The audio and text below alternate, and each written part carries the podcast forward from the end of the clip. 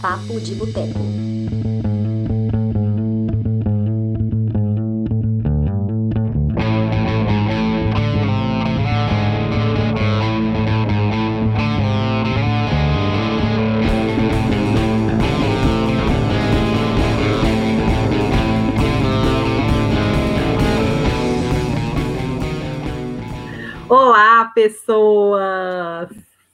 Estamos começando agora mais uma edição do Papo de Boteco, nosso lindo podcast semanal aqui do Cinema de Boteco. Eu sou a Dani Pacheco e o tema de hoje é os piores filmes que você já assistiu. Quais são os piores filmes que você já assistiu? Nós estamos aqui para julgar o trabalho, falar, ficar, né? Quer dizer, algumas pessoas vão julgar que eu sei, mas a intenção não é falar, nó, que merda, essa pessoa nunca mais deve trabalhar na vida. Não, não é isso. É só para a gente falar de filmes que achamos ruins, isso é relativo. Então, para falar sobre, sobre o assunto hoje, eu estou aqui com Túlio Dias. Olá! Adoro Túlio me imitando, tá bom? Boa noite, Dani. Oi, coach caranguejo. É, temos aqui o Lucas Siqueira. Uh, boa noite, Dani. Boa noite, Túlio. Boa noite, Mariana. Boa noite a todo mundo aí que nos assiste e nos ouve. É sempre um prazer estar cercado de gente bonita e inteligente que fala sobre cinema. Na falta dessas pessoas, é bom estar aqui também. e temos aqui, o Lucas já adiantou, temos aqui a Mari, Mariana Cepeda, eu ia falar Mendonça já, mas é Mariana Cepeda, que é o nome que ela escolheu aqui, mas é Mariana Mendonça Cepeda, né? Enfim, whatever. Não, Cepeda Mendonça. Isso, Mariana Cepeda Mendonça, é um nome muito chique. Oi, Mari, seja bem-vinda. Oi, Dani, obrigada. Boa noite a todas e todos. Obrigada pelo convite. E, gente, eu sei que vocês, para quem estiver ouvindo aqui o nosso podcast no Spotify, ou quem estiver vendo o vídeo e a imagem não estiver ruim, eu já aviso que a Mari tem um queixo muito fofo que dá vontade de apertar. Eu não é vou só... nem comentar isso, tá bom? Ele é um queixo muito bonitinho. Começamos bem. Eu, eu, não, mas já que a gente tá assim, eu conheci a Mari, já, porra, hum. deve ter sido 2011, né? 2012 nas cabines é. de imprensa aqui em Belo Horizonte. Acho que até antes disso, viu? Deve fazer mais de 10 anos. Sensacional. Credo, somos tudo velho, né? Pobreza. BH é um ovo, mesmo. né? É, agora, agora ela tá nas Europa, mas BH é um ovo. ah, é, tem que falar isso. Hoje tá super. O, o Túlio tá na pobreza, tá no Brasil, mas eu estou em Portugal. A Mari está na Holanda e o Lucas está no Canadá. É uma versão bem internacional, tirando tudo. Eu tô na pobreza? Dani Pacheco! Puta merda! Ai, tá boa noite aqui, ó, para Irani, para o Gleidson, para o Caio, para Ivano. O Caio já falou, Dani com a camisa do Barça. Tô sim, Barcelona é vida, amo. Abraços. Então tá, vamos lá. Cristiano ah, Ronaldo melhor que o Messi. Ah, o seu cu, não é não. Dani? Aqui rola palavrão, não tem problema não. Que absurdo. Eu já mandei tudo para aquele lugar várias vezes. Que bonito. O Messi é mil vezes melhor. E ele é caranguejo também, Tulo. Você tinha que ficar do lado dele. Dani, você Mas, falou que você ia começar com o tema logo do início, já tá falando de Messi aí, ninguém se importa. Messi e astrologia. Ah, é. E do meu queijo. Que a Mari, a Mari é de Sagitário, tá, gente? Vocês que estão vendo aí, a Mari é de Sagitário. É uma pessoa muito. Não é festeira, mas ela gosta de viajar. Enfim, vamos lá. boa noite, boa noite, Edson. Sejam todos. Esse aqui é o Edson, gente, olha, participa conosco. Enfim, gente, muito obrigada pela participação, vocês que estão aqui acompanhando. Então vamos começar com a pergunta. Eu vou começar com a Mari direto, então. Mariana, quais são os piores filmes que você já assistiu? Nossa, Dani, você tinha que começar, com, começar justo comigo. É, então, o que eu te falei é que meu repertório de filme ruim não é muito grande já faz um tempo que eu tenho evitado assistir filmes ruins. Então, é, o que acontece? A maioria dos filmes ruins que eu assisti na vida foi na minha adolescência, quando a gente ia na Blockbuster e não tinha a mínima ideia do que a gente estava fazendo. E levava uns filmes para casa que a gente não deveria levar para assistir com os pais, que foi o que aconteceu com o primeiro, o primeiro filme da minha lista que eu coloquei aqui, que é, não é mais um besterol americano, que é um filme horrível e que foi ainda pior para mim, porque eu comecei assistindo achando que era um besterol americano, do, do, tipo tradicional, assim, de filme de high school, uh, amorzinho de high school, uma comédia leve, e já começa com uma menina com um vibrador pulando e é, os pais entrando no quarto e eu assistindo isso com os meus pais. E foi horrível. e é o filme, filme como um todo Evans. é muito horrível. É, é com o Chris Evans. Evans. Ah, Exatamente. É maravilhoso. bem. E é uma sátira horrível, como várias sátiras que a gente tem no, no cinema americano, né? É, todo mundo em pânico e sempre aquela coisa muito sexual. Assim, nada contra piada é, teor sexual, uh, nada contra sexo, mas eu acho que é uma, uma comédia preguiçosa, né? É umas piadas bastante preguiçosas e bem sem graças que os americanos adoram fazer. E, e é isso. E eu mas não queria continuar falando os meus da lista, porque a minha lista é bem pobre, como eu falei. Então depois eu adiciono novos. Mas aqui, você falou assim que você não assiste filme ruim. Por isso que, assim, se você, você falou que os filmes ruins que você viu, você viu na sua adolescência. Mas o, qual, o que, que seria um filme ruim, assim? Porque é, quando você fala, eu não assisto mais filme ruim, co, como? Você vê o, o, a, o, review dele lá, a taxa de aprovação no Rotten Tomatoes, ou você lê crítica e com base na crítica você não lê? O que, que, que te faz não ver um filme? Não, então, eu acho que essa questão do filme ruim ou bom é uma questão muito longa, né? A gente já pode começar pensando assim, um filme bom como o quê? Como um objeto de entretenimento, como um objeto de arte, e aí se entrar na questão arte boa, arte ruim, a gente vai passar, a gente passou, né, o século XX inteiro discutindo o que que é arte, o que que é arte boa ou ruim. Então, tipo assim, eu parto do, do meu ponto de vista, do que eu aprecio ver ou não.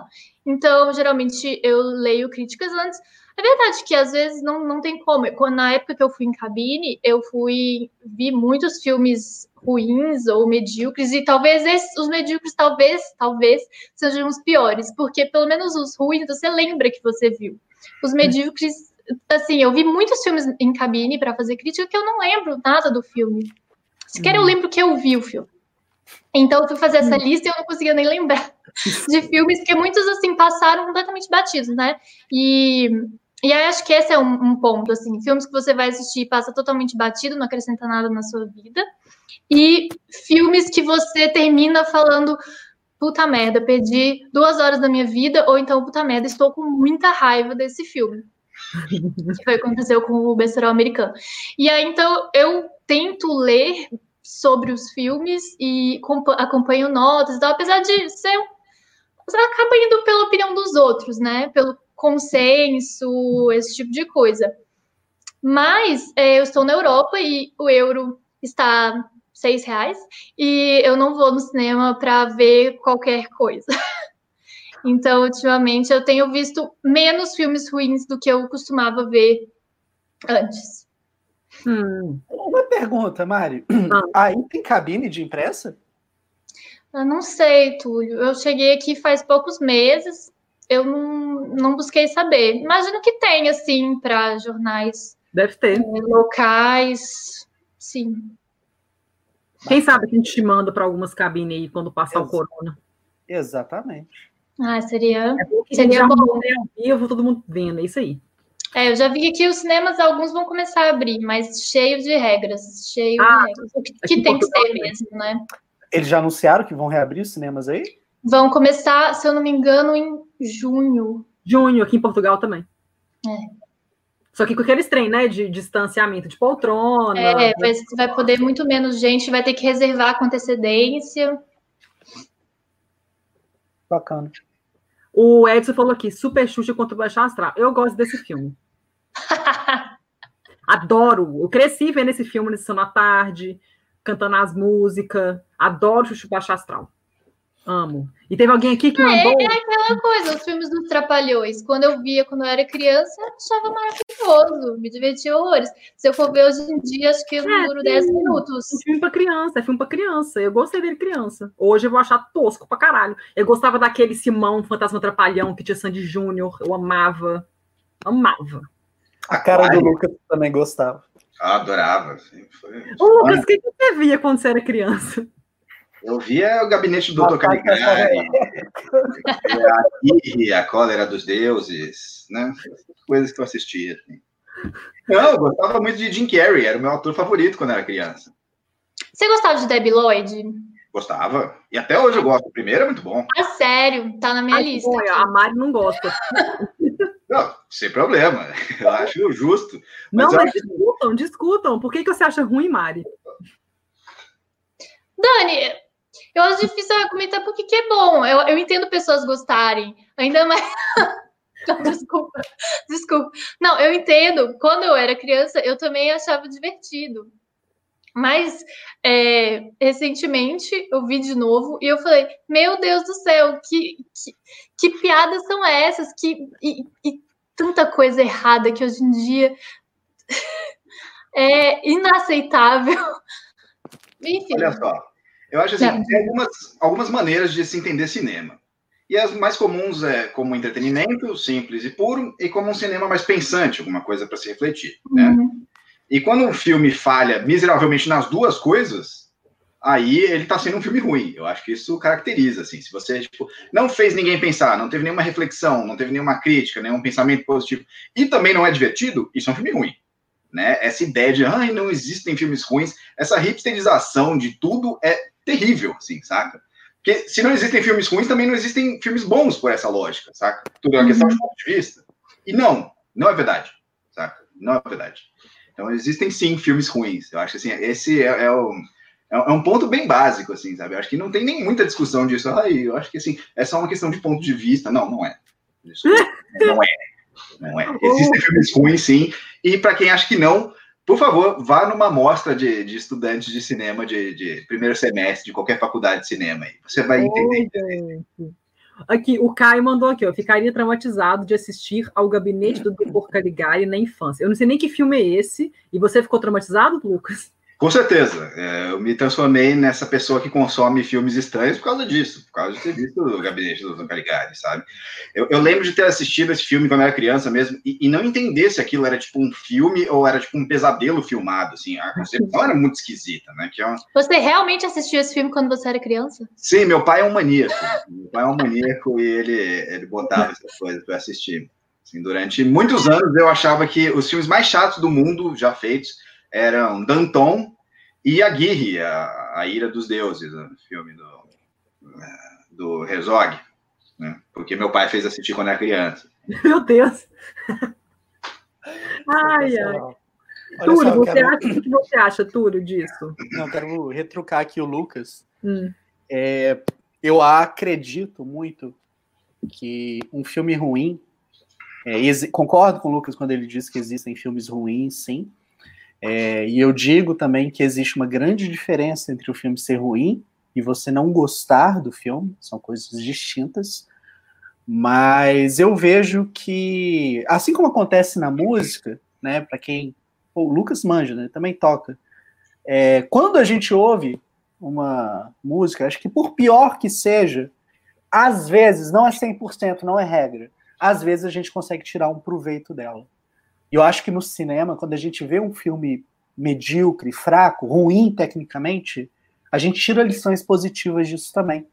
Que a gente se coloca ali no lugar né, de, ah, eu quero produzir, eu quero fazer meu filme, quero escrever meu roteiro, quero dirigir, pegar a câmera do meu celular e fazer um filme.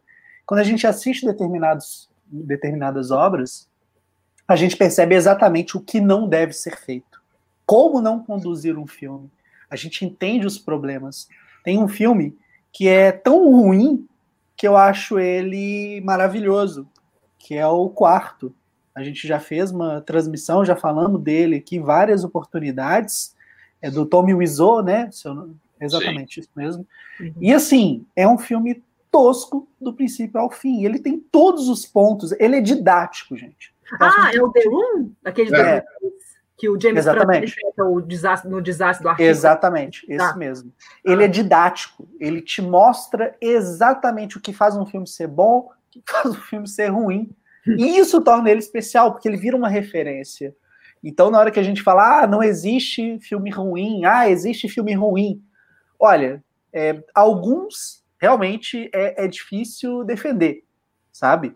Mas na hora que a gente para para analisar na visão, e envolve tanta gente produzindo, que eu acho que, é a minha opinião, tá? Seria injusto a gente virar e cravar que existe um filme que pode ser 100% ruim. Pode, mas eu quero ser otimista e acreditar que a gente consegue. Pode pelo menos, pois é, pelo menos uma coisinha ali de aprendizado. Eu fiquei, eu fiquei, eu fico, eu fico, nessa, que eu fico pensando assim, ok, o roteiro pode ser defasado, a narrativa ruim, atuações ruins, mas eu fico pensando em todo mundo que trabalhou naquela produção, que trabalhou para ela acontecer, eu fico assim, com certeza devia ter profissionais bons de serviço, mas não sa saiu uma bosta. Então, tipo assim, tipo no, no filme Cats, por exemplo, quando o James Corden, depois que teve o fracasso do filme, foi massacrado pela crítica, foi um fracasso de bilheteria, teve um programa do James Corden, né? Porque o James Corden ele, ele tá no filme, né? O personagem dele é um saco, por sinal, e ele ele tem um programa de entrevista, né? Lá nos Estados Unidos, super famoso.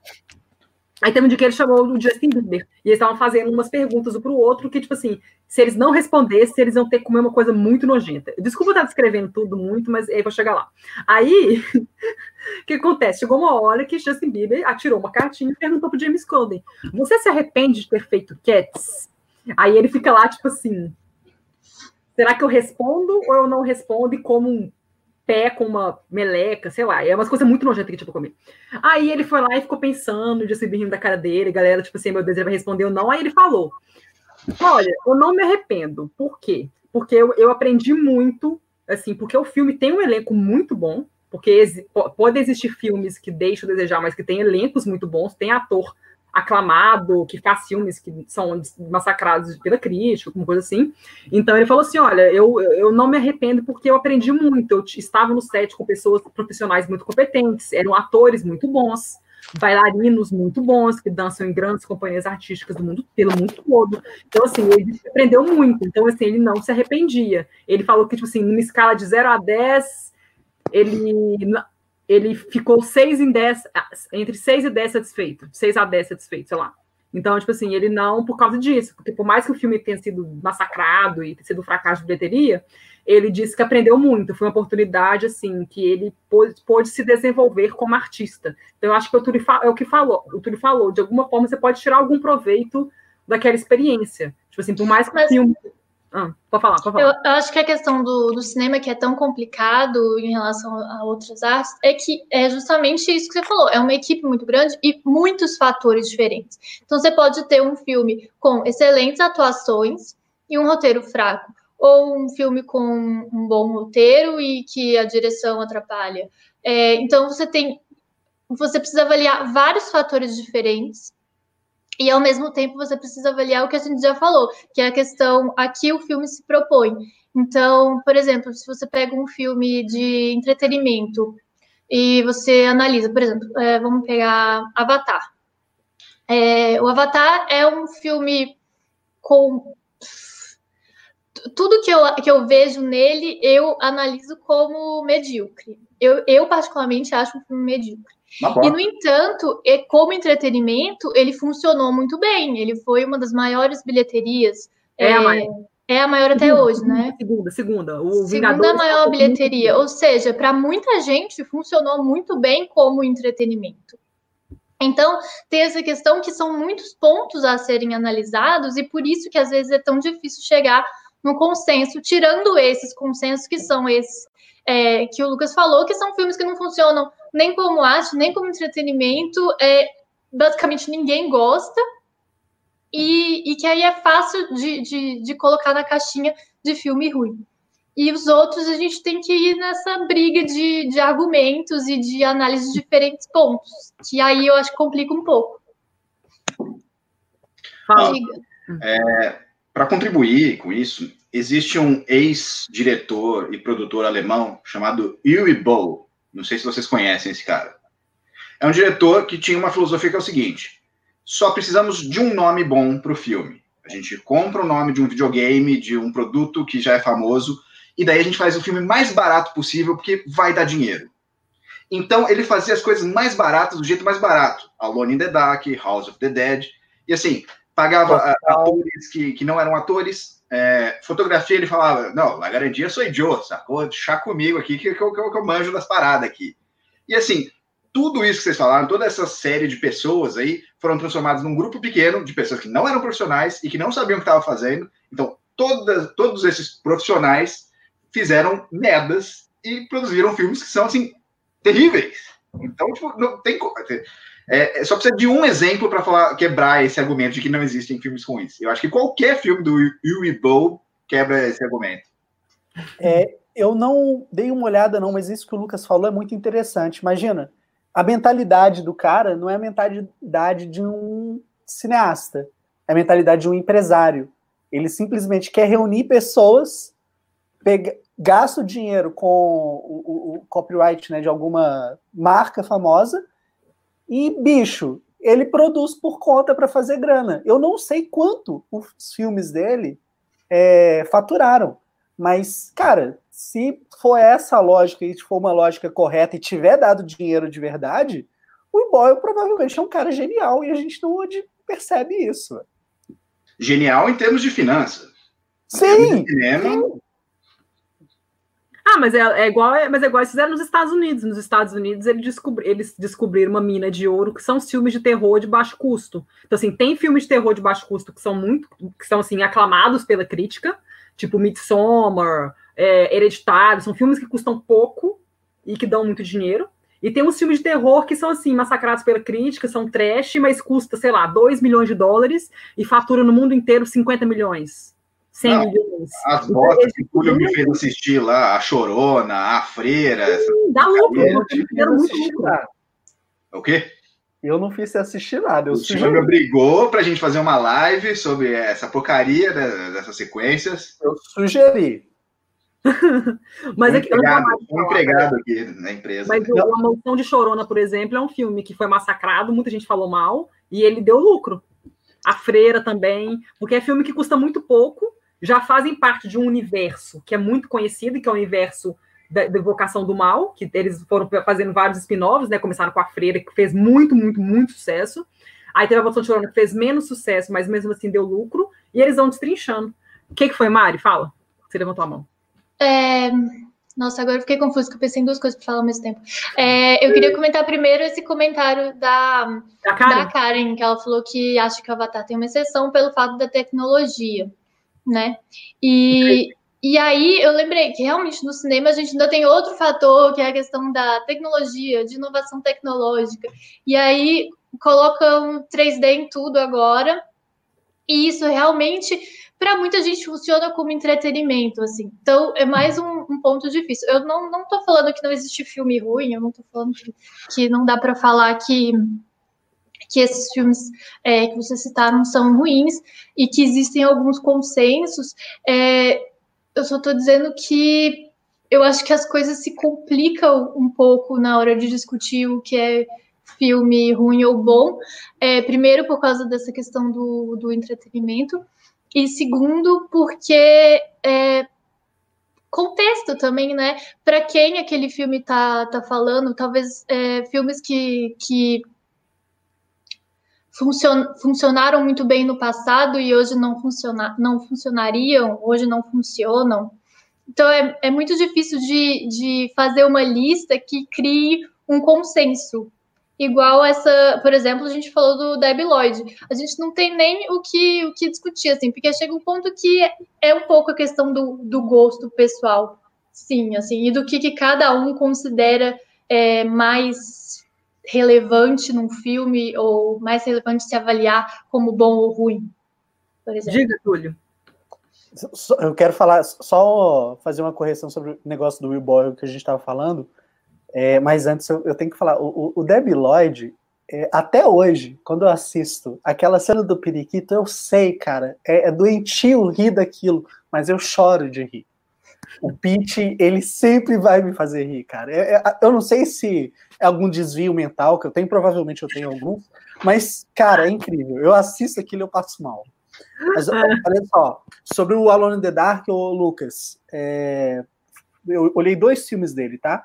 O orçamento foi de 20 milhões e ele faturou 12 milhões, ou seja, tudo que ah, eu falei era balela. Então, nem, nem, como, nem como empresário está então, funcionando. Nem como empresário o cara funciona. Mas é dinheiro. Né? Gastou muita grana. É. Mas há uma questão de lavagem de dinheiro aí também. O, o, os preços falados foram gastos aí não. Tem um documentário interessante sobre o Will e Bowl, se alguém quiser ir atrás. Eu não lembro o nome nem fuder, mas escreve, escreve aí documentário Will e Bowl que vai achar. Que fala sobre isso? Bacana. É. Ah, entendi. É, o que eu sei é que acontece, tipo assim, mas não, sei, não seria no caso, não se aplica no caso dele, eu acho. Mas acontece muito, tipo assim, os blockbusters, os filmes que custam muita grana, que o pessoal sabe que custam muita grana, os estúdios, quando eles percebem que o filme vai dar ruim, vai fracassar, ou vai dar, vai dar vai, ou não vai faturar o que eles esperavam, eles costumam mentir, omitir o verdadeiro custo. Então, por exemplo, tem filme que eles divulgam, deixa eu ver, quer ver? Tipo, o Assassin's Creed, que teve a versão de cinema lá do Justin Curzon com o Michael Fassbender, Marion Cotillard e tudo mais. Eles, o estúdio que foi a Fox, ela, 20th Century Fox, antiga 20th Century Fox, falou que o filme custou 125 milhões. Aí quem vê o filme sabe que assim, a, a, fotografia dele é muito bem feita, é um, é um filme que tem muitos efeitos especiais. E eu, mas assim, o, o estúdio falou que custou 125 milhões, mas pessoas que trabalham na indústria falaram que o filme custou quase 200 milhões. Então eles abaixaram porque eles sabiam que o filme ia flopar. O filme realmente flopou e deu muito prejuízo. Foi um, um dos filmes que mais deu prejuízo em 2016, do filme lançado em 2016. Então, tipo assim, então os estúdios costumam fazer isso. Então, quando eles sabem que o filme vai fracassar ou que o filme não vai faturar o esperado, eles abaixam. Então, eles não falam a verdade, o, assim, o orçamento real dele. É, é, isso do, do dinheiro gasto para fazer um filme virou propaganda, né? Em muitos casos, que nem eu lembro o pessoal falando sobre a série do Senhor dos Anéis ou do Hobbit que, que vai existir aí, né? Não, é a série mais cara de todos os tempos. De alguma maneira, tipo, ter muito dinheiro envolvido virou propaganda das paradas, saca? É um negócio meio, meio maluco, assim, né? É, que acho que eles acham que o pessoal vai querer ver, no, tipo, nossa, custou muito caro, né? Tipo, Game of Thrones custa 10 milhões cada um episódio de Game of Thrones, sei lá quantos milhões. Então, pensei, nossa, deve ser muito bem feito. Aí, eles, aí pode ser uma forma de chamar atenção, para o pessoal querer ver se realmente, nossa, se ele é bem feito, enfim. Mas aí, quando flopa também, aí eles, todo mundo sabe quanto dinheiro que eles perderam. E só, só para questionar uma coisa da, da Mari, é, eu entendo o porquê que ela não gosta de, de Debbie Lloyd, e assim, o programa é virou a defesa de Debbie complicada, que é essa questão da, das piadas que foram feitas há muito tempo atrás, né? Uhum. E que hoje em dia não passam mais, né? Piadas machistas, piadas homofóbicas. Uhum. Isso uh, tem, tem filmes que envelhecem muito mal, assim. Então tem alguns filmes que eu, eu, tenho certeza que se eu for ver de novo, como Debbie Lloyd, e como alguns que eu revi de, de comédias que eu gostava, eu, eu já vejo hoje com outros olhos e falo, é, isso aqui não, não As branquelas. legal, né? As branquelas sempre foi tosco né, Scary Movie, que citaram aí, né? Eram filmes que eu assisti quando era moleque, e assim, provavelmente se eu for assistir hoje em dia, assim, vou falar, nossa, né? Um machismo tosco, né? Umas coisas tacanhas sexuais. Pois é, a, a Age citou aí nesse comentário dela a questão das paródias. A, a Mari, quando ela começou o programa, ela começou falando de não é mais um becerol americano. E, bicho, é incrível, né? Porque a gente tem o primeiro Todo Mundo em Pânico, que, cara, eu acho ele razoável, não acho ele ruim, mas foi decaindo assim, foi dando margem para filmes parecidos. Tem um que chama Para Maiores. Para Maiores é uma compilação com várias histórias Bicho, é grotesco. É o Movie 43?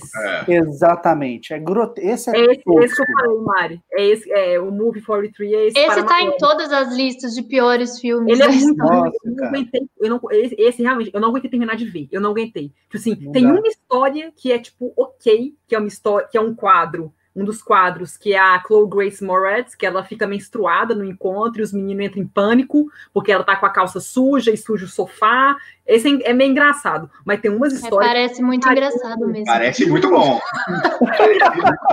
é engraçado. Mas o, a, o filme começa, a primeira história do filme é a Kate Winslet indo no encontro com Hugh Jackman, Aí ela chega lá, é o encontro blind date, é o encontro às escuras. Aí chega lá o Rio Jackman, tipo, cara maravilhoso, né? O cara de cachecol, casaco, assim. Ela chega lá e é, note, é sorte grande. Aí ela é muito tosco. E que eles aceitaram fazer isso, puta que pariu. Aí eu sei que eles chegam no restaurante, sentam na mesa, aí eles vão tirar, né, casaco e tal. Aí ele tira o cachecol dele. Ele tem um. É, é, é um saco ou um pinto? Saco. É um saco. Ele tem um saco no pescoço.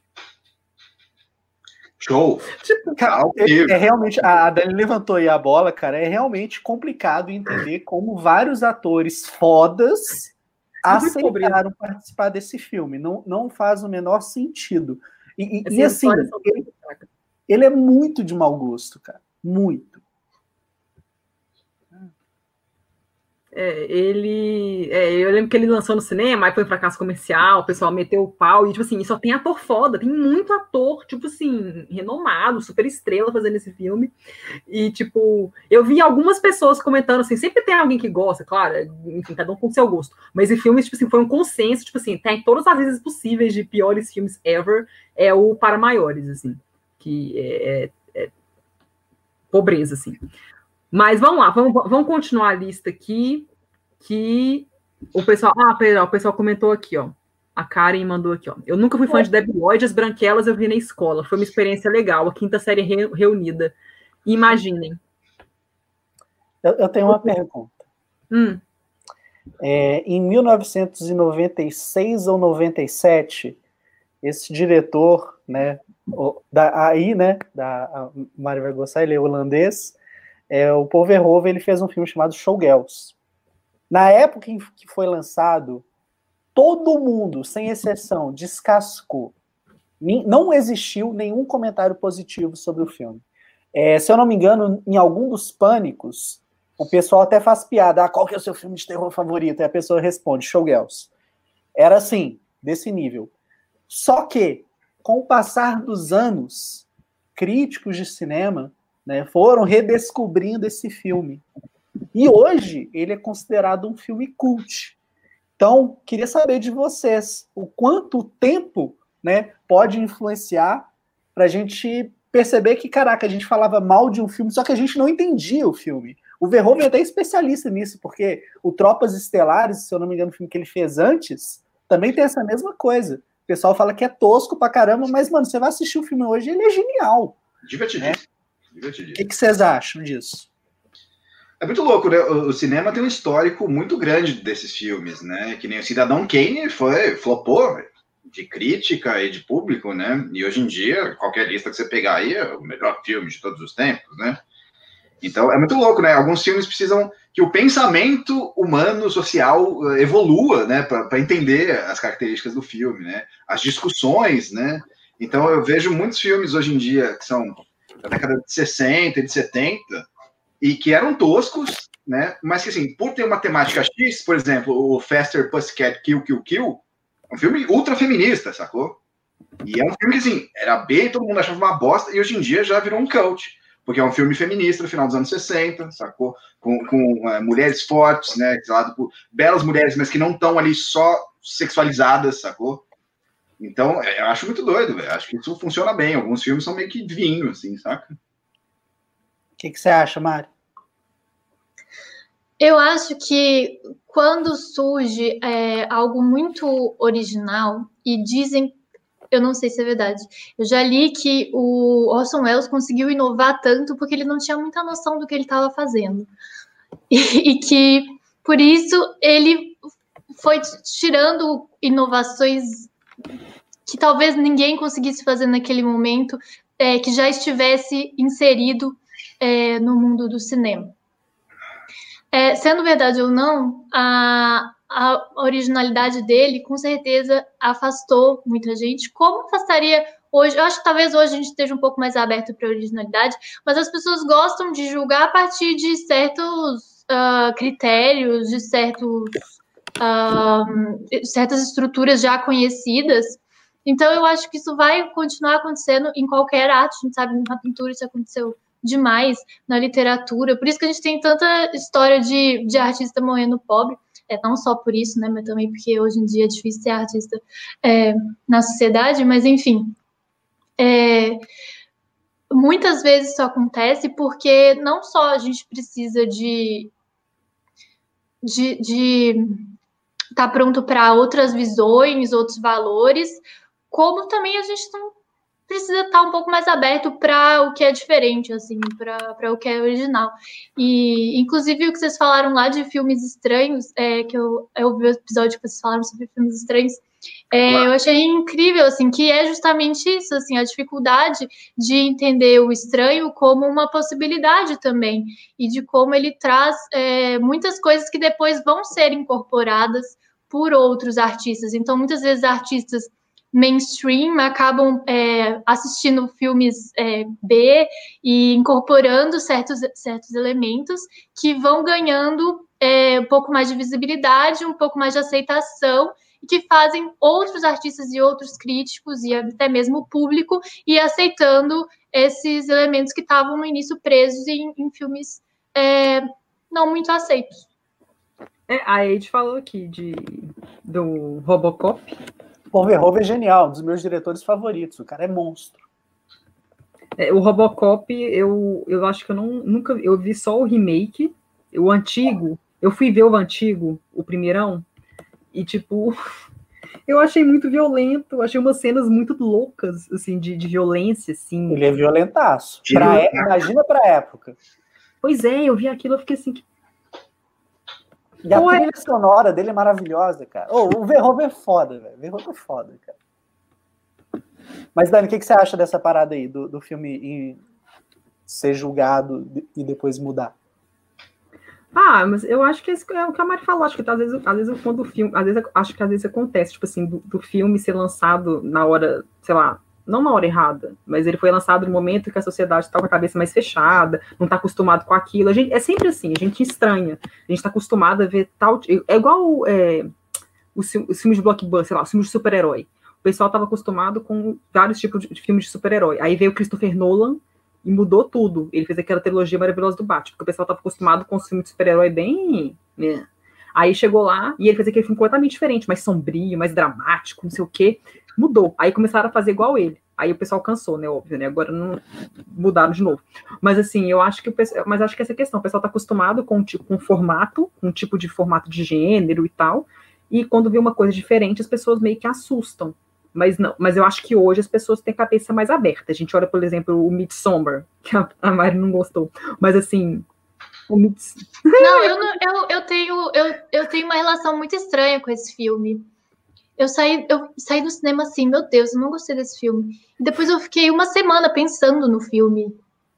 Então, e eu então. falei, cara, e, e, é, e, é, isso, assim, eu prefiro que o filme me incomode é, do que ele passe despercebido, assim. Então eu acho que o pior filme, como eu falei nisso, é aquele que passa despercebido.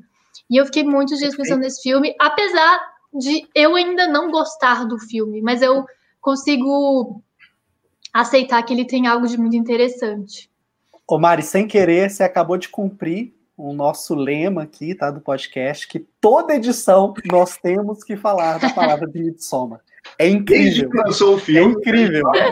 em todos. É incrível, cara. É incrível. E eu já tinha visto aqui nos comentários é, algumas pessoas falando de Midsommar já. Isso Acho é. que as pessoas querem que vocês continuem falando de Midsommar. Sempre, é. Não é o cinema de boteco se não tiver muito Midsommar no meio. Cara, eu tenho uma outra pergunta, cara. Tenho uma outra pergunta. Conta aqui, gente. Quando que vocês acham que o Batman e Robin deixará de ser incompreendido? Eu acho que ele é bem compreendido. Porque ele, assim, over compreendido até, saca? Todo mundo entendeu muito bem e viu que é muito ruim. Não tem essa, não, velho. Mas sabe a visão que eu tenho do filme? É que o Joel Schumacher, ele quis fazer uma coisa extremamente brega, velho. E, bicho, ele conseguiu. Não é por isso, porque ele quis que funciona, saca? Porque ele conseguiu que funciona. Às vezes não funciona. E assim, esse filme dá origem a outro filme. Falaram assim, nossa, esse filme aqui é tão legal, né, Batman e Robin? E se a gente fizesse Mulher Gato nesse sentido? E fizeram, a Hale Berry. Então você vê que assim, não funciona, velho, saca? Não, saca? Ô, véio, o, o Jorge Clooney ele tem um mamilo, né, velho? É muito estranho na moda do. Bate mamilo, bate cartão de crédito. Cartão de crédito, mano. o George Clooney, ele, quando ele estava indo promover o Tomorrowland, que é um outro filme total, em 2015 ele foi naquele programa Graham Norton Show, lá, lá, lá na Inglaterra, e, e ele estava lá com a equipe do, do, do filme, e o Norton perguntou para ele lá da experiência dele, né? Que ele tinha foi a única vez na carreira que ele fez um, um tinha feito um filme tão grande assim. Aí, aí o George Clooney fala é muito engraçado, porque ele fala assim: "Então, me ofereceram papel e na época eu achei que seria uma boa mudança, né, de, de trajetória na carreira, o que não foi, né, ele até fala, which wasn't, mas eu fiz e tal, aí ele falou que o Joe Schumacher era super excêntrico, que ele tinha um jeito todo diferente de dirigir o filme, e ele falou que ele sempre pede desculpa por esse filme, todo lugar que ele vai, que perguntam de Batman pra ele, ele fala, I always apologize. Sensacional, sensacional. Achei legal, leva na brincadeira. Teve um filme também que eu achei morrer de rir, o Tom Hanks, o nosso Tom Hanks. Ele, ele teve um filme que ele fez com a Julia Roberts, que acho que é de 2011. É um filme que eles fizeram juntos que, que foi muito mal recebido. Larry Crown? Larry Crown, isso. Eu não vi esse, eu pulei.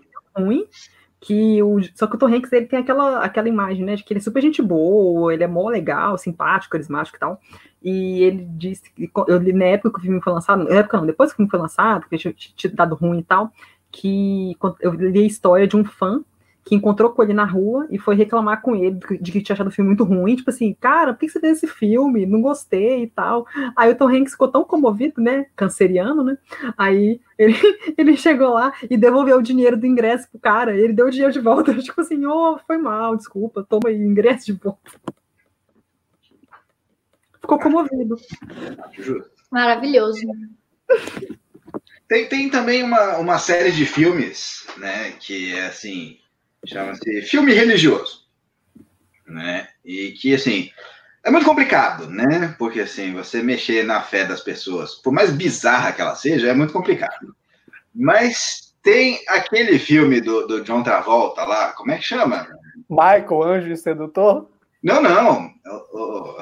Revira... Ai, Reconquista. Reconquista, Reconquista. Quando a religião é assim, passa do ridículo, vai para o bizarro, e o filme é feito né, baseado nisso, é um negócio assim que você fala assim, não tem o que tirar daqui, né? É um negócio assim que você fala, eu não sou dessa religião, eu não acredito nessa religião. Não... E você fica vendo aquilo assim, isso aqui serve para quê? Saca? Tipo, o cara tá querendo me contar a história da religião que eu acho bizarra, saca? Aí é foda, né? É, é, qual que é a história desse filme? Eu lembro que eu vi o trailer, não tem sabe. Nenhuma, e eu é falei... meio que a história da simbologia, os aliens vindo conquistar. Ai, puta, é foda que assim, filme ruim a gente vê uma vez só e tenta, né, tipo, deletar do HD, assim, saca? Então é, é difícil, né, falar sobre o filme. Mas enfim, passem longe desse aí. ah, peraí, só, só uma coisa, o Lucas tocou num ponto, é, é importante a gente reforçar isso aqui. Nossa, velho, peraí, não. Porra, Caio, tá me tirando, mano? Que isso? Baixa vs Superman é do caralho hoje, tá? Ai, meu marido ama também. Ele ficou revoltado que eu tava vendo as listas e ele viu lá Batman Superman. Ele falou: Como assim? Esse filme é maravilhoso. Eu nem vi. concordo, concordo. É, mas olha só, o Lucas tocou num ponto e eu acho legal a gente reforçar. A gente tá aqui, a gente tá falando de filmes ruins, tá bom? Mas a gente tem que reforçar o papel do crítico não é virar para você e falar não veja esse filme. Você tem que se fuder por sua conta e risco. A nossa função aqui é só falar por que filme é bom, por que filme é ruim. O que Nossa, faz ele ser bom e ruim, tá bom? O final é sempre aí você que decide. Nós somos os protetores. Exato. Para... Gente, não vejam a Reconquista. Passa longe, passa Mas longe. Eu acho que nesse caso, não é, não é, nem cinema, cara, é um, é um manifesto, né? É uma propaganda religiosa. Então, nesse caso, acho que o crítico pode falar, não, cara. É Panfleto, tipo, se sair amanhã um filme aí, é propaganda nazista, você vai falar, pô, vou assistir? Não, não vai assistir. Mas, uma, mas tem o Nascimento de uma Nação, né? Que é um filme, uma propaganda nazista. Eu não vi o, o Nascimento de uma Nação, mas do Griffith, todo, né? Exatamente. Todo mundo fala bem pra caralho do filme. Eu peguei é, ele pra, pra fazer. Mas aí é questão do filme. contexto também, né?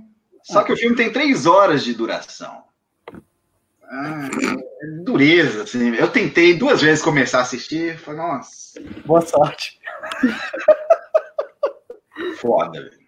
Mas uma coisa que eu acho interessante é que é como é que é questão de gosto. Eu, eu fiz um. Eu mandei, eu coloquei a pergunta, né? Perguntando quais são os piores filmes que vocês já viram no, no Instagram do Cinema de Boteco e no YouTube. Aí, no Instagram, como é, como é que é questão de, de, de, gosto? Como é que gosto é relativo? Assim, como é que diferencia, né? Porque teve uma galera que ia mandando os nomes, aí eu postava o pôster dos filmes que o pessoal mandava, e tinha gente que ia, que ia respondendo, tipo assim, se ela concordava ou se ela discordava. E... Porra, mãe, tá me tirando, velho. A Ivana, a Ivana não gostou de 12 macacos. Como assim? Ao Maurício, Márcio, acho Batman Superman uma bagunça. Atuações, vergonha alheia, roteiro furado. Só gosto da trilha da Mulher Maravilha, uma outra cena de ação boa. Aí, tudo. Briga com o Márcio. Não, não briga não, que tá certo. Não vem com história não, que não, não, não tem discussão. Dani Pacheco estava falando das listas. Deixa eu terminar. É, então, raciocínio, raciocínio aqui. Aí teve muitas respostas. E teve gente falando muitos filmes que, tipo assim, é, tinha alguns filmes que apareceram, tipo Cinderela Baiana, filme que todo mundo conhece por ser trash, ou que já tem esse consenso, existem pessoas que gostam, mas tem um consenso de que o filme é, é ruim. Só que teve pessoas que mandaram filmes que o consenso é que o filme é, tipo, muito bom. Teve gente que mandou A Bruxa. Oh. Teve gente que mandou Guerra Infinita, que é um filme aclamado, que, que é, você queira ou não, é um filme aclamado pela crítica. Então, tipo assim, mandaram Guerra Infinita, mandaram o uhum. filme Um Dia, com Anne Hathaway, que é um filme, eu acho um filme super lindo, Um Dia. Aí mandaram Um Dia. Não mandaram... vi, mas acho ruim. Quer ver? Deixa eu ver os filmes aqui que mandaram. Só para vocês verem aqui, pra vocês terem noção como é que, como é que varia né, a, a, a opinião da galera aqui. Olha assim, mandaram. Peraí, deixa eu ver. Acabei. Mandaram O Poço, da Netflix. Acho ruim. Mandaram A Barraca do Beijo, da Netflix. Um filme que chama Nudes. Spring Breakers, com James Franco. É, A Maldição da Chorona. Por que, que você vai ver uma coisa dessa, velho? Mulher Gato. Rambo 5, que é do ano passado, Last Blood. É, Apollo 18. É, o Marcelo Seabra mandou Tudo é Possível, é um filme que eu nunca ouvi falar na minha vida. Teve uma pessoa que falou assim: qualquer filme com James Franco, Esquadrão Suicida, É o Fim, é, Evil Dead, The Evil Dead 3, O Filho do Máscara. É meio esquisito, velho. É meio esquisito, velho. O Filho do Máscara, qualquer é. um com Martin Lawrence, O Sacrifício com Nicolas Cage. Batman e Robin, é A Ilha do Dr. Moreau, que é com Marlon Brando e o Val Kilmer, é um filme que eu nem sabia que existia.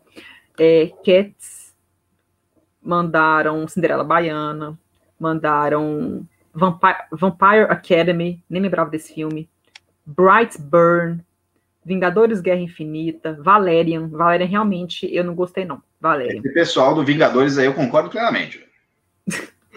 O Colecionador de Corpos. Ah, outro filme aclamado que eles mandaram. Colecionador de Corpos? Sério? De Corpos, é. Teve uma é pessoa caralho, que mandou Sob a Pele. Sob a Pele com Scarlett Johansson. Teve uma pessoa que mandou. Que é um filme aclamado. Manda, teve uma pessoa que mandou todos os premonições. Aí teve uma pessoa que comentou assim: que engraçado. A pessoa falou que detestou premonição 1, 2, 3, 4, 5. Mas viu todos eles. Você tem que fazer. É comentário do Marcelo Seabra. Com certeza o Marcelo Seabra que comentou isso. O quê? É engraçado, a pessoa detestou, mas viu todos. Isso é tipo de Seabra. Aí teve, tá acabando aqui, gente. Mandaram Amanhecer Violento, um filme com Chris Hemsworth. É. Mandaram 50 Tons de Cinza, O Âncora com Will Ferrell. Ah, todas as partes do mundo. Todas as artes do mundo, não conheço. A Bússola de Ouro com a Nicole Kidman. A Bruxa, Guerra Mundial. A Bruxa, velho? Qual é? Qual Guerra é? Mundial Z. É, Meu Namorado é um Zumbi, que é um filme que eu achei super legal. É, Crepúsculo. Ah, não, a pessoa que me mandou Crepúsculo mandou assim: Saga Crepúsculo, vampiro não sai no sol. mandou assim. E teve uma pessoa que mandou Ele Está de Volta, aquele alemão. Esse filme é excelente. É bom pra caralho é Mistério no Mediterrâneo, com Adam Sandler e a Jennifer Aniston, e Até que a Sorte nos Separe, que é um filme brasileiro. Foram os filmes que a galera mandou. Mas pra vocês verem, tá vendo? Teve gente que mandou então, filme. Então, o ponto é o seguinte, gente. É, assistir um filme é uma coisa que todo mundo faz. Entender o que, que você está assistindo já é outro papo. É, concordo, você pode virar e falar, ah, eu não gostei. 100% do seu direito. Mesmo o Lucas, que não gosta dos filmes da Marvel, ele vai virar e falar que o, o Guerra Infinita ele é ruim. Cara, quantidade de efeito especial que tem naquele filme, saca? É, e, e, não tô falando, ah, só porque tem efeito especial é bom, então Transformers é bom. Não, não é isso. Mas é um filme muito bem dirigido tecnicamente. É, não, não, tem nada autoral, não tem nada que se destaque, que chame, puxe nossos olhos, né? Nada para o Martin Scorsese virar e falar que é cinema, é parque de diversão, mas é um parque de diversão que funciona muito bem como entretenimento. E aí a pessoa vira e fala, se tá bruxa. Velho, é... desculpa, velho. Você pode não gostar, mas você falar que é ruim, você tá errado. É simples assim. É, no, no, grupo, a gente até entrou numa discussão, e, cara, desculpa, é, é, meio elitista falar isso que eu vou falar. Desculpa, tá? Já, já peço perdão aí de antemão. Mas, por exemplo, a gente tem um presidente filho da puta que vira e questiona o tempo inteiro a ciência. Tem um cara que estudou para aquilo ali, ele tá falando o que, que é bom você fazer. Aí o presidente, que é um pau no cu arrombado, ele não sabe nada, mas ele vira e fala: na cloroquina vai resolver. Cinema, a crítica de cinema é mais ou menos isso. Por a gente gostar de cinema, a gente acha que a gente. A, a nossa opinião ela dá o juízo de valor, quando não é isso, cara. A gente pode gostar do que é bom e do que é ruim, mas são coisas diferentes.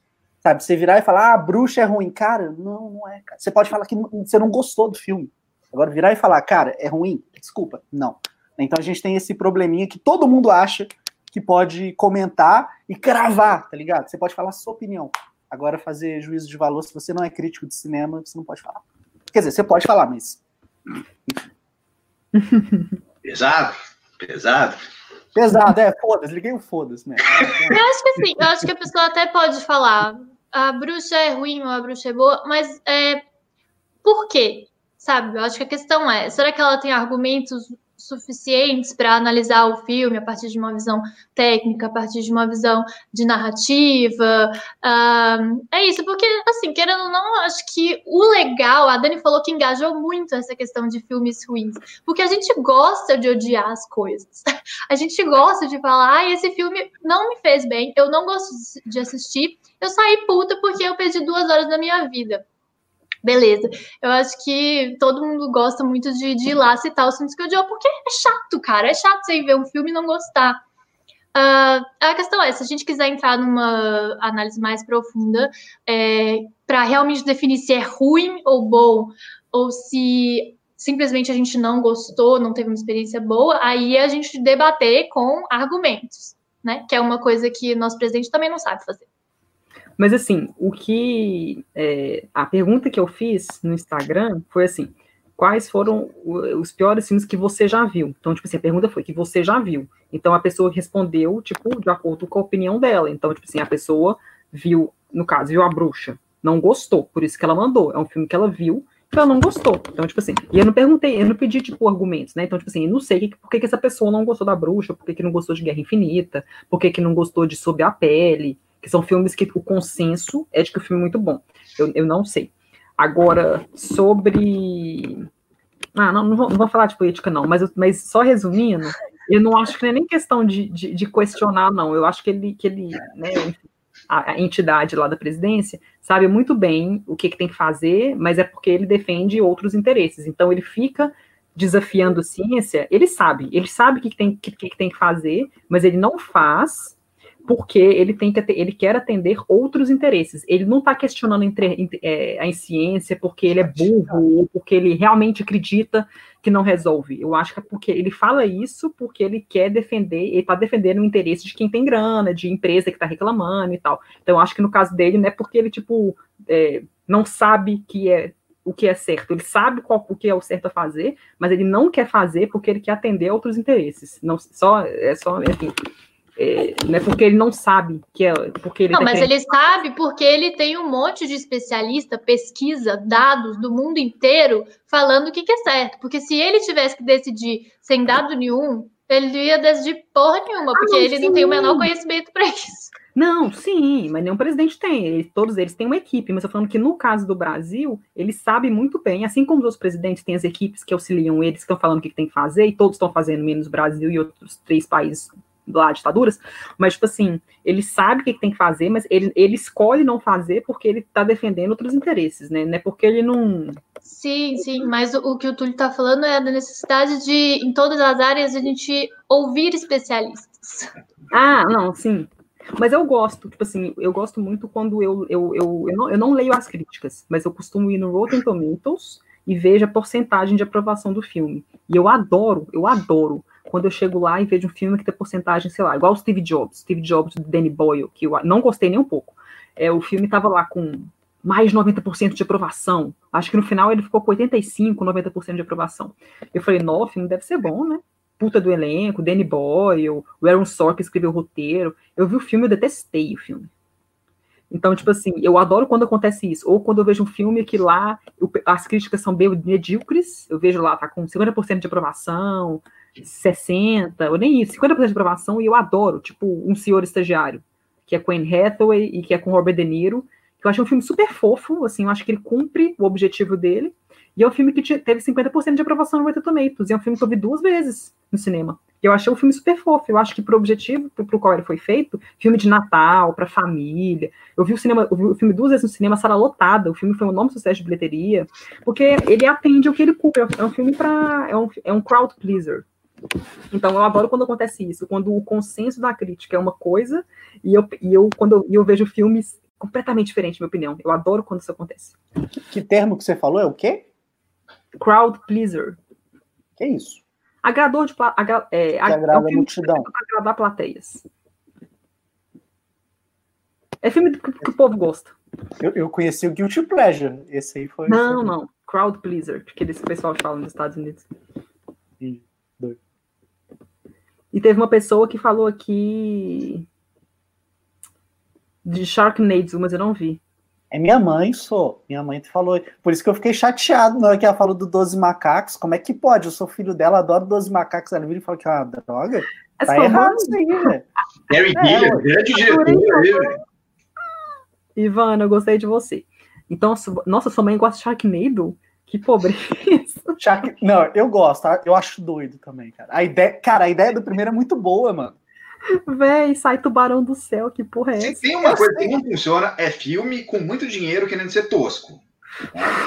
Não funciona, velho. Você acha que eles tiveram muito dinheiro? O efeito especial. Sei, é há algum dinheiro. O, o, o, efeito especial é, tipo, não é uma coisa assim amadora, saca? É amador, velho. Nossa, velho, não é, velho. É, tipo, Sharknado é assim, velho. Deixa eu descobrir. Deixa eu descobrir. Ele foi filme pra TV, mano. Oh, é, é igual o Grindhouse lá, velho. Planeta dois Terror, que assim, não funciona. 2 milhões, cara. Ah, sim, é considerável, mas. É, é um orçamento bem baixo, mas. Sim, quando você vai mirando o trash sem ser uma coisa natural, normalmente vai descambar, saca? Ô Mari, outra coisa que sempre acontece nos nossos programas. O Lucas tem um momento dele de falar do Quentin Tarantino. Ah. Ele disse que não gosta, mas você Adoro. tá vendo aí. Adoro falar sobre. Bom, o, o, Quentin Tarantino, né, que é um cineasta que tem um cinema que não funciona, é um cinema disfuncional. Né, que já funcionou. A proposta dele é muito simples, né, que é um cinema de referência, ou seja, banda cover, né. E quando ninguém vai ver as referências, nenhum dos grandes fãs que amam os filmes de Tarantino vai ver a referência ou já tinham visto previamente, é um cinema que não funciona. Mas há alguma coisa interessante ali, que é puxar a galera para ver os filmes de samurai, né, o próprio Faster Pussycat Kill, Kill, Kill, que ele cita né, no, no Grindhouse lá, no, é, Prova de Morte, né? Então, algumas pessoas, né, foram atrás dessas referências dele. Isso faz um cinema mais tosco, mais trash, mais antigo, voltar à tona. Isso é uma das poucas coisas boas que o Tarantino traz aí, saca? Então, acho que assim, nem tudo no Tarantino é ruim, mas a maioria. Fala sua opinião, Mari. Então, eu estava deixando só para o final isso. Eu tenho uma relação de amor e ódio com o Tarantino. Hoje em dia, ódio, mais. Só. Mas eu fiquei, eu fiquei muito fascinada pelos primeiros filmes dele. É, o primeiro que eu vi foi o Kill Bill, depois eu vi Pulp Fiction, Cães de Aluguel, e achei incrível. Eu acho Kill Bill um filme genial, assim, super original. Mariana, e aí... Mariana, posso te interromper só um segundo para te Pode. fazer uma pergunta? Pode. Você já viu o City on Fire? Não. Que é o filme que o Tarantino copia para fazer Cães de Aluguel? Sério? Sério. Se você escrever City on Fire, Hong Kong Movie e ver o trailer, você vai ver que é a mesma Vou coisa. assistir. E é por isso que não funciona os filmes do Tarantino, saca? Vou assistir. Vou assistir. A Mariana entrou no programa com a pensa, não gosta do Tarantino, ela já vai sair amaldiçoada. Não, não, mas Eu a Dani me falou, isso, tá? a Dani me falou, o Lucas não gosta do Tarantino. Eu falei, que bom, eu quero conversar com ele, porque eu também não tenho gostado muito. Porque eu gostava muito, eu assisti três filmes do cara e fiquei, tipo assim, encantada. E aí, de repente, eu comecei a ver, e cada dia ele- que ele lança um filme, eu vou gostando menos.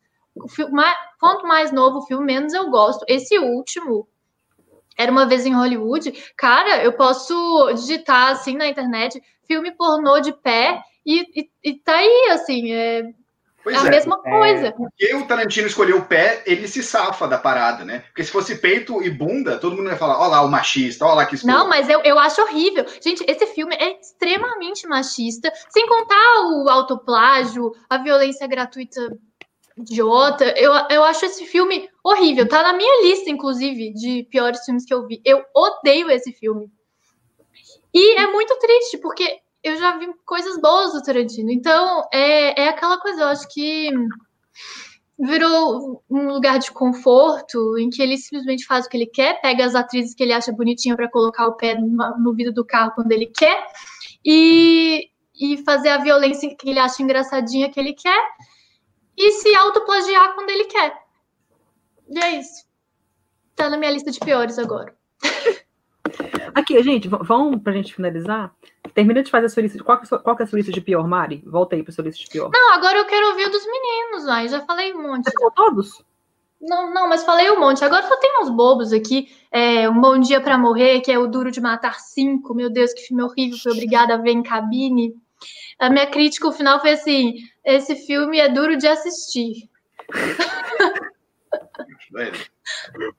E Eu- fala os outros aí, porque a gente tem que estar terminando o programa. Então falei, termina de falar sobre isso. Ai, deixa eu ver. Eu coloquei Transformers. Eu coloquei um que vai gerar muita polêmica. Tem muita gente que gosta, que é o Mandy, com o Nicolas Cage. Ahn, Ah, e é isso. Vai, passa pros meninos. Então vai, Lucas, fala a sua lista aí. O que, que você separou aí que você não gosta? Bom, é, eu tava escrevendo um projeto de mestrado sobre filmes ruins, então fui atrás de muita porcaria, saca? Então tem dois aqui que, assim, são desconhecidos, mas que vale a pena você dar uma olhada no trailer, assim, sabe? Um deles é o Birdemic, Shock and Terror, que é, tipo, um filme que, assim, imita o pássaro do, do Hitchcock, sem nunca ter visto o filme, saca? O cara fala, não, tive uma ideia, que os pássaros atacando a cidade aqui. Assim, é, é de uma tosqueira, é tão mal feito, é tão mal atuado, é tão. A, a fotografia é inexistente, é um negócio assim, que é ruim em todas as posições do time, saca? É um negócio que é diferente. Tem outro que chama New Bring Double Down, que é. New Bring é um cara, que é tipo um cara velho e feio, que se acha o comedor, e que se acha um galanzão, e o cara comprou um monte de stock footage e fez um filme no qual ele é um espião cabuloso, assim, que a, a esposa dele morre ele vai se vingar. E assim, é um negócio sem pé nem cabeça que faz o que eu chamo de giro conceitual. Que é, imagina um círculo no qual o norte é, é bom e o sul é ruim. Aí vai sendo tão ruim, tão ruim, tão ruim que passa a ser bom, assim. Mas é uma questão de, tipo, rir de alguém tropeçando na rua, assim, saca? É um negócio assim, alguma coisa que não deu certo e que você conseguiu se divertir, extrair alguma coisa daqui. Mas o filme, assim, é um desastre. Né? Depois vem um que o Túlio gosta aqui, que é o The Happening, do M. Night Shyamalan. Que, assim, é uma parada que, assim, eu nunca vi uma química tão inexistente como a dos dois protagonistas lá, saca? É o fim dos tempos, né? Em português é fim dos tempos, né? Fim dos tempos, isso. Fim dos tempos. Que, assim, é com a... Como é que é? A Deschanel lá e, e com o... Zoe e o Mark o Wahlberg. Mark Mark. E o Mark Mark. E assim, era um negócio assim, que a história idiota, sacou? O M. Night Shyamalan falou que era, o, era parecido com pássaros do Hitchcock. Ele falou isso, sabe? Bom, enfim. O próximo é uma animação, Trolls. É, havia, não sei se existe ainda em, em BH, um cinema que era o cinema do Pampulha Mall, que era três reais a entrada. Todo dia era três reais a entrada, sacou? Eu quis meu dinheiro de volta depois de ver Trolls. Eu quis o meu dinheiro de volta, porque o negócio Você assim. conseguiu? é- Hã? Você conseguiu? Não. Eu achei que ia ser sacanagem. Eu queria manter o cinema vivo, então achei que assim, é- era um conflito ali de interesses. Então, né? E outro, que, por algum motivo que eu não me lembro, eu acho assim, tem algumas armadilhas para quem gosta de cinema, né? Uma delas é ver filme com os pais, que com certeza vai escolher um filme que tem uma cena de sexo para você ficar envergonhado, como né, a Mari falou aqui. E outra é ver filme em galera. Hum, isso aí, assim, uh, it's a trap, saca? E por algum motivo eu tava com uma galera e o pessoal decidiu ver Jack and Jill do Adam Sandler. Que é aquele que ele faz, ele e a irmã dele, assim. E que tem um Alpatino. Enfim, não preciso falar mais. Esses são os meus cinco aqui que eu escolhi. Vai, Ó, Túlio. E os seus? É, tem, tem alguns aqui, vou falar dos mais recentes que eu vi. Ano passado estreou na Netflix um filme chamado Obsessão Secreta. É, esse ano a gente teve O Limite da Traição. Esses dois filmes, assim como o quarto, né, do Tomo Izo, eles são didáticos para você descobrir o que, que é um filme ruim.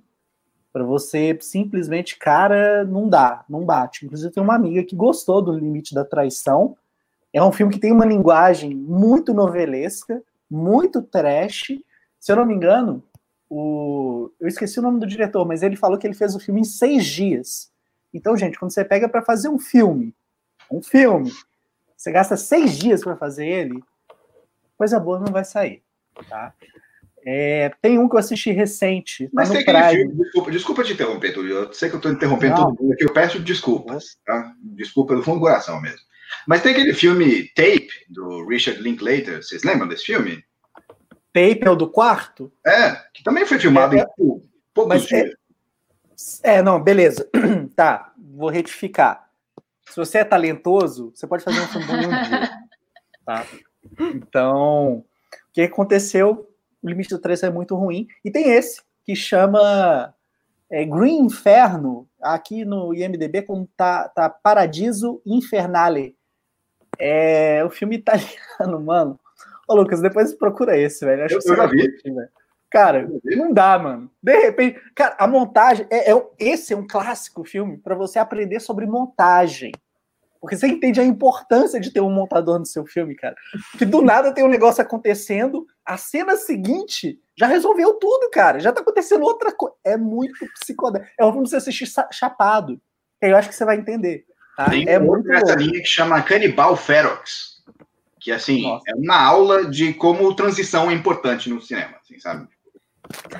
Tá vendo? Filme ruim ensina muito. É, porra, no cinema de boteco, todo final de ano eu fazia lista de filme ruim. Então eu ia lá e eu assistia um filme muito trash. Né? Eu vi, e o pessoal falando, ah, o pior filme que eu vi esse ano é 50 Tons de Cinza, ah, Crepúsculo, Transformers. Gente, vocês nunca viram Bunny Man 3. Vocês não sabem o que é filme ruim, cara. Nem vou Pode ver. Falar, Pode fugir. Mas, Túlio, quando você tiver lá seus 90 anos, você vai olhar para trás e falar, cara, eu perdi tanto tempo vendo esses filmes ah, ruins. Ah, e o Lucas, então, que tá fazendo mestrado? Meu Deus do céu. Ele mais ainda. Mas, cara, é, ô Lucas, eu vou passar para você só responder isso. É por isso que eu parei de ver filme ruim. Porque antes eu assistia. Eu assisti pelo menos uns 10 para fazer a lista, cara. Eu parei. Mas tem gente que se diverte, né? Tem gente que gosta de ver filme trash. Quanto mais trash, mais divertido. Tem gente que gosta. Tem gente que gosta de filme assim. Tem. Você gosta, Lucas? Por isso que você você tá fazendo Você acha divertido ver Eu adoro os filmes da Troma, eu adoro os filmes da Hammer, eu sou um viciado em podreira. Mas assim, tem podreiras e podreiras, né? Então, mas, tem um limite para tudo, né? Tem, tem. Eu queria só comentar duas coisas que a Eide falou. Uma, que assim, o Tarantino é um dos dire... maiores diretores autorais do cinema. Eu acho isso impossível, incabível de ser falado, assim, sabe? Porque o cinema do Tarantino se pauta em beber de outras pessoas, copiar e citar. Então, acho que assim, autoral fica dureza aí, hein? Acho mas essa é a autoria do pós-modernismo, Lucas. Pois é, mas é uma que não funciona. É banda cover. É igual você falar assim, nossa, o Lurex é a melhor banda que eu já vi lá, banda cover. é a banda mais autoral que eu já vi, assim. É o um mashup. Eu... E a eu... segunda é sobre o Psicose. Eu acho esse um dos piores filmes que tem em termos de remake, assim, que é um remake que não faz sentido que é tipo consertar algo que não tá quebrado.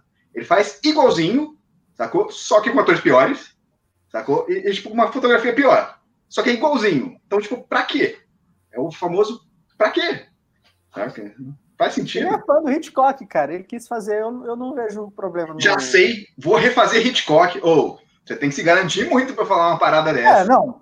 cara, não dá para virar e falar, eu prefiro a refilmagem a outro.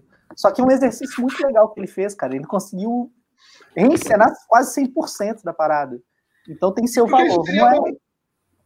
Porque isso é valoroso de alguma maneira. Porra, ele quis fazer o um filme. Então... Fanfic, velho. Fanfic... Ah, para, velho. Tarantino é outro fanfiqueiro aí, o pessoal fica. Oh, fanfic, eu adoro fanfic. Ah, para, velho. Sobre o Tarantino, cara, é, eu concordo com as coisas que o Lucas fala, até um certo ponto. É, quando falam que ele é autoral, talvez se deva muito ao fato dele ter sido uma referência para tanta gente, que a partir dele, né, um monte de gente começou a fazer uns filmes com os, diálogos afiados, engraçadinhos, tal. Então, assim, não estou dizendo que ele inventou isso, mas ele meio que trouxe isso e falou, cara, é possível você fazer filme trabalhando com isso. Então ele foi a, tipo a porta pop, assim. Autoral não dá para falar, velho. Guy Ritchie é muito mais autoral, um cara meio que na mesma linha, mas muito mais autoral do que o Tarantino. Tarantino é o espertalhão. Olha, nesse filme que só eu conheço tem essa cena que é perfeita. Vou fazer. E faz e todo mundo. Nossa, é um gênio. É um gênio. E o tadinho do chinês lá que fez o filme tá vendendo pizza hoje, saca? Deixa eu falar minha lista aqui, porque o Márcio perguntou aqui dos piores filmes da DC e eu coloquei um deles na minha. Na minha... Ô, Eide, me ajuda aí, velho. A Eide mandou aqui irritar o Lucas. Pulp Fiction, Cães de Aluguel, revolucionou o cinema contemporâneo. Eu mandei um link aqui no chat privado. É, né, Deixa eu mandar aqui. Que é Who Do You Think You're Fooling? Quem você acha que está enganando? Que é a comparação entre o Syrian Fire e o Cães de Aluguel. Aí, se vocês ah. quiserem dar uma olhada lá e ver, assim, semelhanças, semelhanças, né? Fiquem à vontade. Deixa eu falar a minha lista aqui, então, para a gente fechar aqui, ó. Eu coloquei, vamos lá. Tem um filme que, que 2008, que eu lembro que eu fui assistir ele no cinema, chama Super Heróis, A Liga da Injustiça. Ou o nome do trem, eu achei que o filme ia ser bom. Fui, um amigo meu levantou falando que não, falou que é o banheiro. Nunca mais voltou. E isso devia ter, tipo, 20 minutos de filme. nunca mais voltou. Ele só levantou, riu, assim, ele deu uma risada, assim. Eu falei, ah, deve ter gostado, ele só quer ir ao banheiro. nunca mais voltou. É, Piranha 3. Deixa Não, Sacanagem, velho. Eu não tava sozinha, não. A gente tava em eu, grupo. Eu ia odiar o filme por causa disso. Imagina, sai pro encontro, a pessoa fala, vamos no banheiro e não Não, não era encontro. Amigo, amigo, esse amigo meu é gay. Tava galera. Ah, então normal. É, ué, não encontro. Então aceitável eles deixar lá sozinho. Não, eu não tava sozinha, cara. Eu tava no grupo. Era uma galera. Ô, Dani, mas você já Melhor superou? Melhor repensar suas amizades, Dani. Esse bolo aí. Eu tava vendo filme de galera, cacete. Claro, claro, agora é de galera. Antes era, não, eu e meu amigo. Ah, vai, eu uma... e a galera. ah, ô Mari, você lembra de uma vez que eu falei que a gente que estava falando de filme pornô e eu perguntei pra gente ia ver de galera? Você lembra? Por que, que você perguntou isso? Não lembro. Tá aí uma boa ideia também, né? Ou então você podia assistir o filme do Tarantino. Eu acho que eu, eu perguntei. Só, fazer um parênteses aqui. Hum. Eide, não é de chatice, eu não tô brigando com você, tá? É só, tipo, dar uma sacada lá, porque assim, o Tarantino não é esse cara autoral. E ele faz um cinema que, assim, é disfuncional, se você parar para pensar, no que ele propõe. Sabe? A proposição dele, a proposta dele é assim, fazer um cinema de referência, que as pessoas ou conheçam ideia, falam, ó, oh, eu conheço esse filme, ou que vão atrás desse filme. Nenhuma dessas coisas acontece. Então, é, é, não funciona. Mas assim, uma, eu, eu, assim eu, eu gosto do estilo dele e tal. Eu sei que ele bebe de muitas, muitas, muitas coisas, e ele mesmo admite isso. Mas uma coisa dele que eu acho legal, que o Bong Joon-ho até agradeceu ele no discurso dele no Oscar, que ele sempre faz, Tarantino sempre faz no fim de ano lista de filmes que ele gosta, que ele gostou naquele ano. E ele reconhece, assim, ele não, não sei se são todos, né, mas ele sempre coloca um outro filme de algum cineasta que não é tão conhecido. E o Bong Joon, quando ele ganhou o Oscar por Parasita de direção, ele agradeceu ao Tarantino porque ele falava, tipo assim, muito obrigado, porque ele sempre colocava, sempre que o Bong Joon lançava um filme, o Tarantino sempre colocava os filmes dele na lista dele de fim de ano. Então o Bong Joon ele ficava tipo assim, esse cara, Tarantino tá colocando na lista do Tarantino, esse cara deve ser bom e tal. Então ele até agradeceu ele, assim, achei, assim, achei legal isso, porque tipo assim, ele, ele Isso, assim, o homem branco vai lá, rouba, coloniza e depois fala assim: não, mas aquele, cara é legal. Não, mas ele não é depois do Bom não. Ah, deixa Mas deixa eu terminar minha lista. Aí eu coloquei o, o Para Maiores, Batman e Robin, Sua Alteza, é um filme de 2011 com a Natalie Portman e o James Franco. Eu não, não, não terminei de ver. É, Esquadrão Suicida é um filme que realmente eu doeu de ver esse filme, eu achei horroroso. É, o Círculo é um filme que tinha tudo para ser bom, que é com Tom Hanks, Emma Watson, é baseado num best-seller super famoso, que tem é, é um livro que é muito bom, pelo que eu li, não li, mas assim, é um filme que é muito aclamado, ganhou vários prêmios, e o filme é horroroso, horroroso, Emma Watson, eu adoro ela, adoro ela, mas a atuação dela é horrorosa. Mas enfim, Valerian e a Cidade dos Mil Planetas, do Luc Besson, né, é horroroso. X-Men, Fênix Negra, não sei por que fizeram esse filme, deviam ter parado em X-Men Apocalipse, que também já foi ruim. É, a saga Divergente inteira, a Mari achou o primeiro fofinho em algumas coisas, né, Mari? Mas eu achei é, eu achei, é o que eu falei, é aquela questão do entretenimento. É um filme bobo, funciona como entretenimento. Mas sabe por que eu achei ele ruim? Porque eu acho que nem começo ele funciona, porque eu achei que é um filme que tem uma história interessante, mas o elenco é tão sem sal, tão sem química, eu nem entendo, porque, tipo assim, no elenco da saga Divergente tem a Shailene Woodley e o, e o Ansel Elgort, que eles tiveram uma química incrível naquele filme do A, a, a Culpa das Estrelas, que é um filme, super, é um filme muito bom, é um filme super emocionante e tal, e eles têm uma química maravilhosa. Em Divergente eles fazem irmãos, e a química deles é horrível. Não sei se eles não gostavam de fazer o filme, não sei. Eu sei que é um filme que, assim, o elenco sem química, parece que sem, sem entrosamento, enfim. Eu achei, um, eu achei. Tanto que ele nem terminou, né? A franquia não chegou a ser finalizada, porque o terceiro filme foi um fracasso gigantesco de bilheteria e eles nem fizeram o último. É, eles não. Eles, tinha um papo que ia ser lançado direto no em home video, né? É. Mas você acha Caraca. que algum ator topou fazer? Lógico que não. É... Ah, mas eles já tinham um contrato, provavelmente, para todos ah, os filmes. quebraram, porque não saiu o filme, não. Nossa, é... eu nem sei. Eu vi o primeiro e falei, é, não vou ver os outros, não. Pois é, é um filme que não, tipo. Né? Ao contrário do Crepúsculo, que eu não sei por que eu quebrei essa minha tradição de não ver filme ruim, eu vi todos. Parabéns para mim. Tô terminando a minha lista, ó. Coloquei Floresta Maldita, é um filme com a Natalie Dormer. Você fez um top 20, é tipo isso, assim? É, Dani, que isso? É, é, a Dani, cara. Me deixa, sou geminiana. É, Floresta Maldita. Coloquei Joy, o nome do sucesso, com a Jennifer Lawrence. Eu achei um filme bem ruim. O Garoto da Casalado, esse filme horroroso, é um com a Jennifer Lopes, que, olha a história, olha a história. Ela é uma mãe, uma mãe tem um filho lá, não, é separada do marido, uma coisa assim, e ela tem um, um vizinho, né, o garoto da casa ao lado, que é um cara que ele é adolescente, mas ele tem, é um adolescente, mas é um ator de 30 anos que faz, né? Então não parece que é um adolescente, parece que ele é um, sei lá, tem algum problema, enfim. Aí eles, cara, sente atração por ela, ela sente atração por ele, e eles se pegam. Ok, se pegam. Aí ela termina tudo com ele, porque ele é muito mais novo, blá, blá, blá. Só que o cara não aceita. Ele fica obcecado por ela. Ele é um louco, lunático. E é isso. É muito ruim, gente. É muito ruim o filme. Muito ruim. O cara é muito gato. Mas o filme ruim, puta que pariu. Vamos lá. E Tomorrowland. Tomorrow, ah, não, Tomorrowland, do, do, do George Clooney, que é o filme que estava promovendo lá com o processo, que ele falou que sempre pede desculpa por fazer o Batman, por ter feito o Batman e Robin.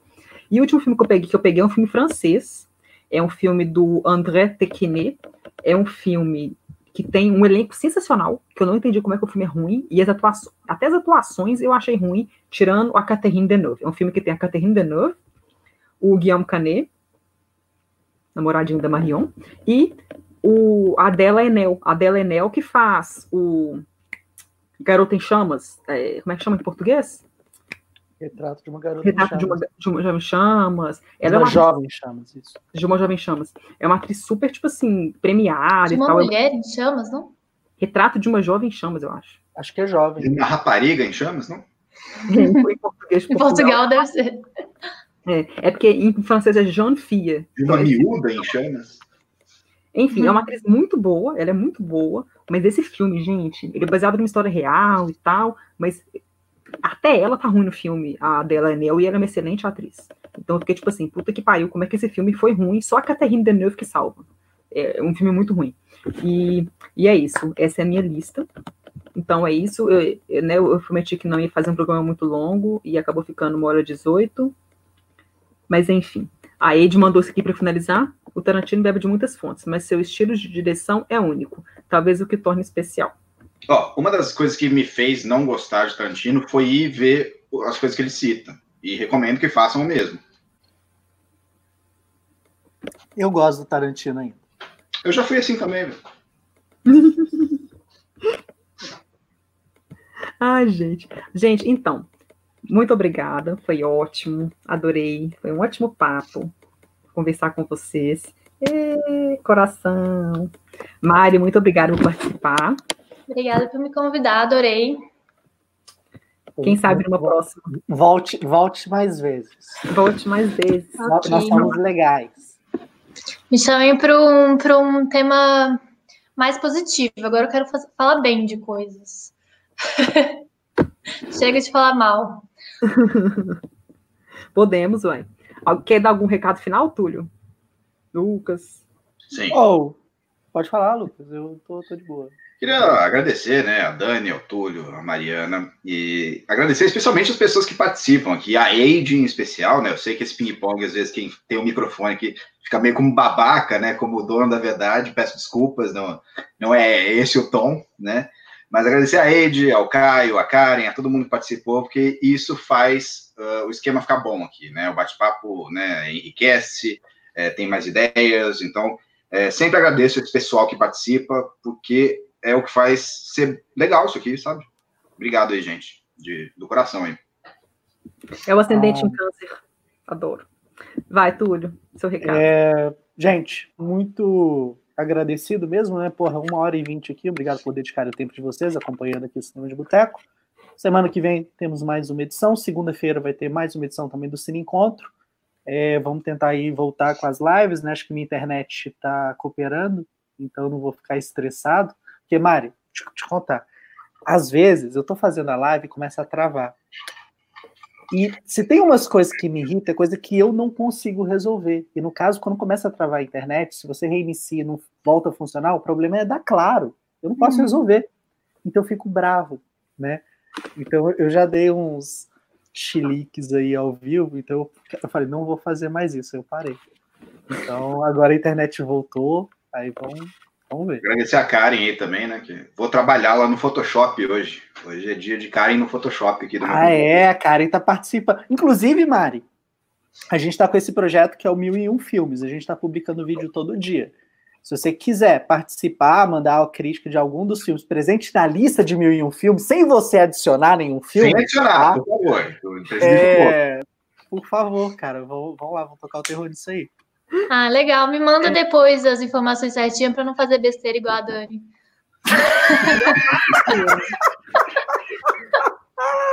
Eu tô Ai, sabendo já de tudo, Dani.